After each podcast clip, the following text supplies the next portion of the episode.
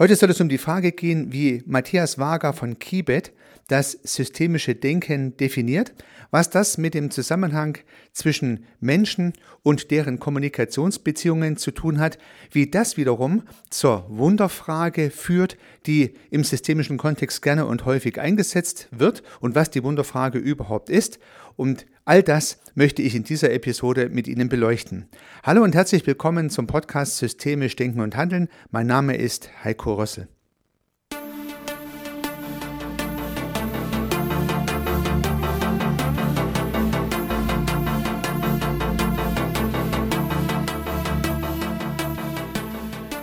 Beginnen möchte ich mit einer Überlegung von Matthias Wager von Kibet, der in München das SYST-Institut für systemische Ausbildung leitet und in zahlreichen Publikationen systemisch auf sich aufmerksam gemacht hat.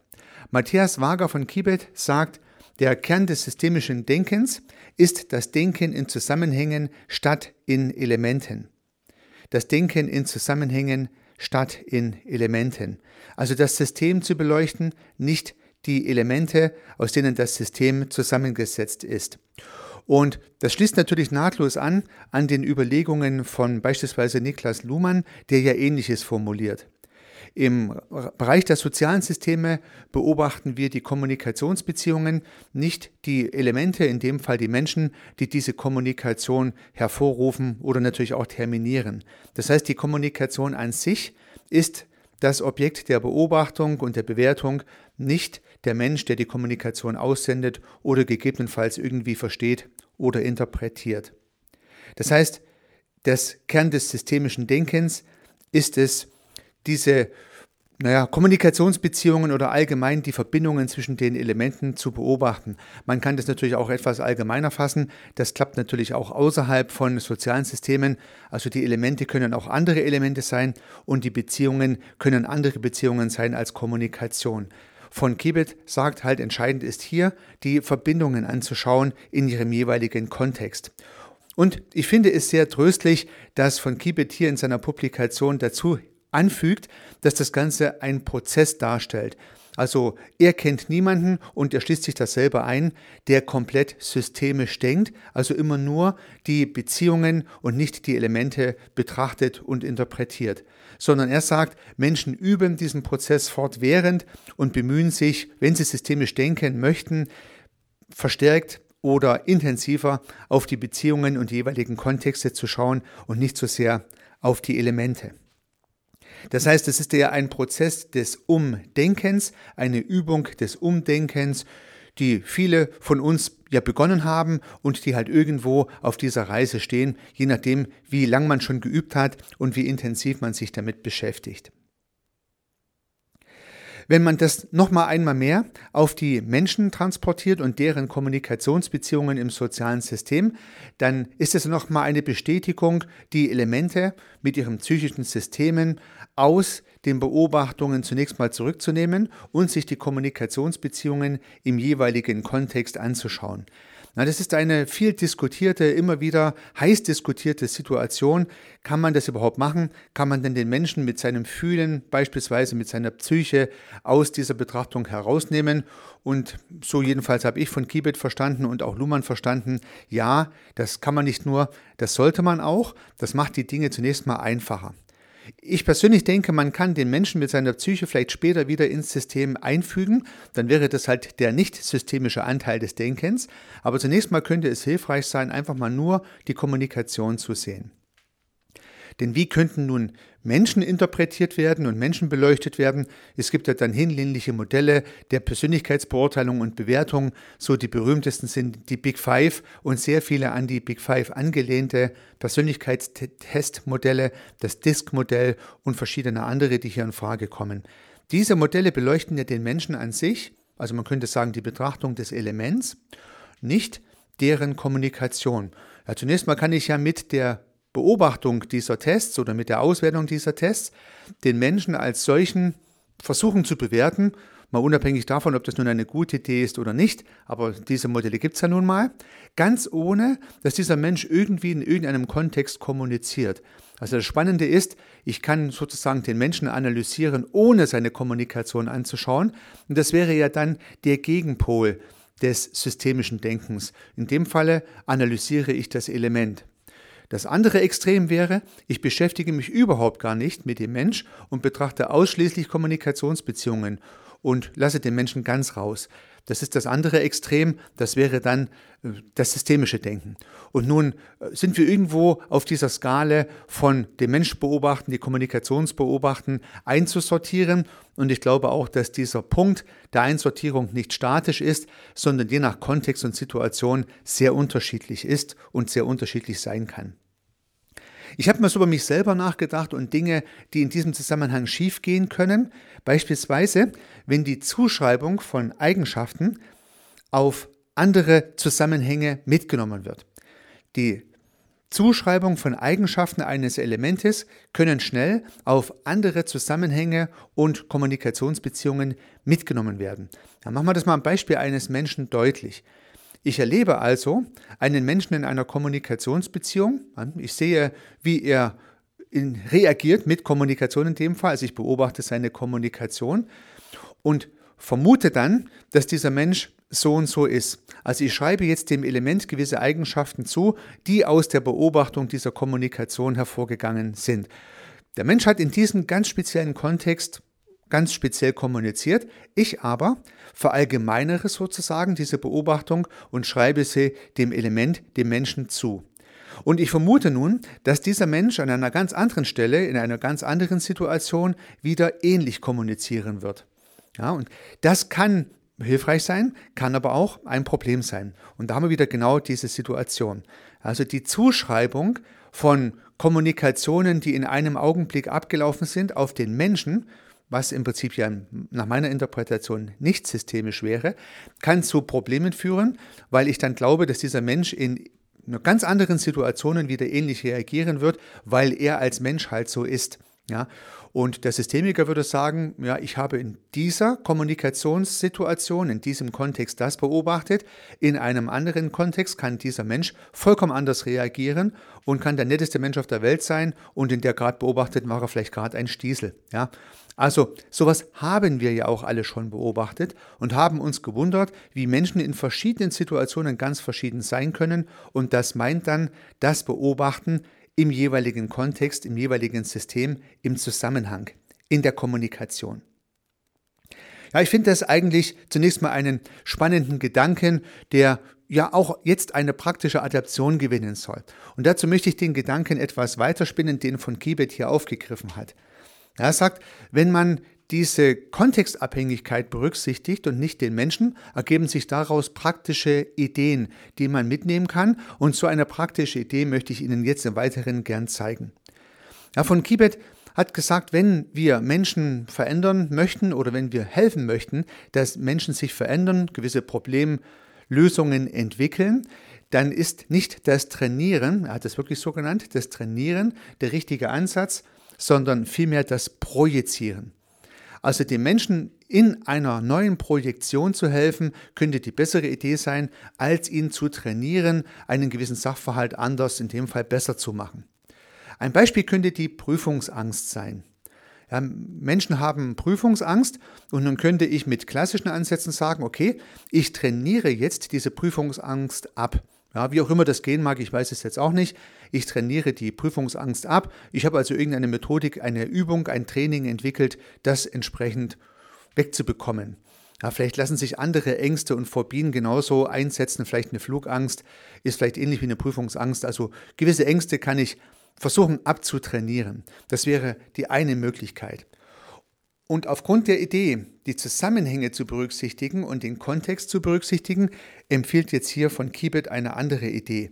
Und er stellt sich vor, dass es eine Kristallkugel gäbe mit jemandem, der in dieser Kristallkugel die Zukunft voraussehen kann. Ja, klingt jetzt sehr esoterisch, ist aber hier von Kibet überhaupt nicht esoterisch gemeint, ist nur ein kleines Gedankenmodell. Das heißt, die Kristallkugel, die soll den Menschen eine Projektion in der Zukunft ermöglichen. Also die Fragestellung so in etwa, stelle dir vor, du hast die Prüfung erfolgreich bestanden, was wurde dadurch anders, an was spürst du das, welche Gefühle hast du und all diese Dinge. Das heißt, der Mensch soll eine Situation projizieren, die nach dem Erleben dieser Angst stattfindet. Er soll sich in eine Situation hineinversetzen, er soll eine Projektion in die Zukunft durchführen, wie es wäre, wenn die Prüfung bestanden ist, wie sich das anfühlt, was dann passiert ist, wie man sich, äh, was andere vielleicht dazu sagen. Also verschiedene Szenarien bieten sich ja an, die man in diese Kristallkugel hineinfragen könnte und eine entsprechende Projektion entwickelt. Durch diese Projektionsmöglichkeit kann man sich danach dann überlegen, was jetzt zu tun ist, um diese positive Projektion der bestandenen Prüfung, der abgelegten Flugangst, der nicht mehr vorhandenen Phobie und so weiter und so fort zu erreichen. Das heißt, über die Projektion kann man dann Prozesse initiieren, und zwar bei dem entsprechend Betreffenden, in zukünftigen Situationen anders mit diesen Situationen umzugehen. Ja, das ist so die Kernidee. Das heißt also, ich übe nicht ein, wie die Flugangst weggehen könnte, sondern ich zeige im Prinzip dem jeweiligen Klienten, wie er selber Ressourcen entwickeln und aktivieren kann, um diese Flugangst zu kompensieren, weil er sich beispielsweise eine positive Zukunftsprojektion erarbeitet hat, mithilfe dieser Kristallkugelidee. So könnte sich das Ganze vielleicht darstellen. Nun haben wir schon in den Luhmannschen Episoden immer wieder mal über Zeithorizonte gesprochen und über entsprechende Betrachtungen, die man in der Zukunft und in der Vergangenheit machen kann. Und ich glaube, da passt es jetzt hier ganz gut rein. Das heißt, ich kann einen Zeithorizont in die Zukunft entwickeln und kann mir eine Situation in der Zukunft vorstellen, wie es wäre, wenn, und kann dann von dieser Situation rückwärts planen. Ja, auf diesen Sachverhalt bin ich in einem vorangegangenen Podcast schon mal eingegangen. Der Blick in die Zukunft ermöglicht es dann zu planen, was zu tun ist. Und in diesem Fall kann der Klient nun selber planen, was er machen möchte, um dahin zu kommen und kann seine eigenen dazu vorhandenen Ressourcen gegebenenfalls nutzen. Das gleiche klappt auch mit dem Blick in die Vergangenheit. Das heißt, der Blick in die Vergangenheit, den interpretiere ich immer als den ressourcenaktivierenden Blick. Man könnte also sich die Frage stellen, ob es ähnliche Situationen in der Vergangenheit schon mal gegeben hat. Also beispielsweise, hast du schon mal eine Prüfung bestanden und was hast du gemacht, dass es gut funktioniert hat? Bist du schon mal geflogen? Was hast du gemacht, dass du diesen Flug gut überstanden hast? Und so weiter und so fort. Man kann also auch natürlich in der Vergangenheit versuchen, Ressourcen und Ideen zu aktivieren, die damals schon geholfen haben, das oder ähnliche Probleme zu lösen. Das heißt hier auch wieder die Projektion nach hinten, um Ressourcen zu aktivieren und ohne Training eines, eines Sachverhaltes auch hier wieder Ressourcen und Möglichkeiten selber zu aktivieren. Dadurch würden Selbstheilungskräfte, könnte man sagen, im Klienten möglich und auf diesen speziellen Kontext bezogen, auf diesen speziellen Sachverhalt bezogen, können Veränderungen bewirkt werden. Selbst bewirkt werden, dann natürlich eine, mit einer üblicher höheren Nachhaltigkeit. Und nun hat von Kibet ja diese Kristallkugel erwähnt und den Blick in diese Kristallkugel. Und da sind wir nicht weit davon entfernt, dass wir eine Wunderfrage stellen. Und diese Wunderfrage ist ja ein unter Systemikern sehr berühmtes Konstrukt, entwickelt vorrangig von äh, Steve DeChaser, der dieses Konstrukt ja dann auch entsprechend beschrieben hat. Die Wunderfrage geht in etwa so, dass man sich vorstellen soll, dass über Nacht ein Wunder geschah und das Problem, welches man hat, verschwunden ist, ohne dass man es weiß, dass es verschwunden ist woran man denn nun merkt, dass es nicht mehr da ist. Ich wiederhole es nochmal, sinngemäß die Wunderfrage, wenn in der Nacht ein Wunder geschehen wäre und das Problem, welches mich quält, nicht mehr da wäre, an was würde ich merken, dass dieses Problem weg ist, ohne dass ich weiß, dass das Problem weg ist? Das ist natürlich eine recht komplexe Fragestellung, aber Sie merken schon alleine an der Frage, welche gewaltigen Antwortpotenziale da drin stecken und welche gewaltigen Energien entwickelt werden können durch Menschen, die diese Frage beantworten sollen oder müssen, um sich selber zu helfen, dann entsprechende Lösungsszenarien zu entwickeln. Also eine sehr gute, sehr mächtige Fragestellung, die sicherlich nicht die allererste Frage ist, die in einer systemischen, äh, ähm, systemischen Coaching, einer systemischen Therapie genannt werden sollte, aber zu irgendeinem Zeitpunkt durchaus wirksam und hilfreich sein kann, um den Klienten dann auch entsprechende Ressourcenaktivierungsmechanismen zu ermöglichen. Daher mündet mal heute die Episode von der Herleitung der Frage, was ist eigentlich systemisches Denken, also das Denken in Zusammenhängen anstatt in Elementen, bis hin zur Wunderfrage, die natürlich auch viel mehr die Fragestellung na, aufwirft, was dann anders ist. Was sagen andere Leute zu dir? Wie sehen andere Leute dich im neuen Kontext? Und so weiter und so fort. Also man betrachtet nicht das einzelne Element, sondern wie dieses Element, beispielsweise der Mensch, dadurch anders durch die Umwelt wahrgenommen wird oder sich selber anders wahrnimmt. Also auch wieder in Beziehungen statt in Elementen gedacht. So habe ich mal ein, eine große Brücke heute gebaut, ja, von den Elementen, den Menschen und deren Psyche über die Systeme im sozialen System, den Kommunikationen und alles, was dazwischen liegt.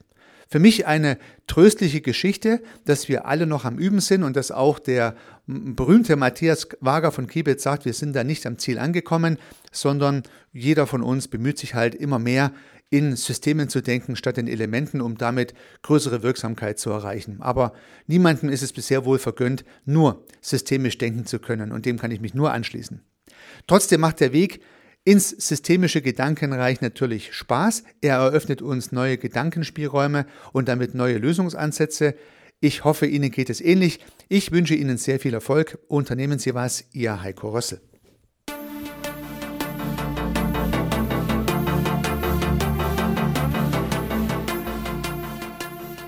Ich freue mich, dass Sie diese Episode angehört haben und hoffe natürlich, dass sie Ihnen gefallen hat und dass Sie was davon mitnehmen können. Wenn Sie keine zukünftigen Episoden verpassen möchten, dann können Sie den Podcast gern abonnieren. Nutzen Sie dafür den Abonnieren-Button in der Podcast-App Ihrer Wahl. Natürlich würde ich mich auch über eine Rezension oder über eine Bewertung freuen. Alternativ zu diesem Podcast habe ich zwei weitere aufgenommen. Sie finden sie unter www.servicearchitekt.com/podcast oder wenn Sie meinen Namen in der Podcast-App Ihrer Wahl eingeben. Vielleicht können ja auch die beiden anderen Angebote für Sie interessant sein. Sollten Sie ein persönliches Gespräch wünschen, dann können Sie das gern unter www.servicearchitekt.com/termin auf meiner Website mit mir vereinbaren. Ansonsten freue ich mich auf ein Wiederhören. Bis dahin, Ihr Heiko Rössel.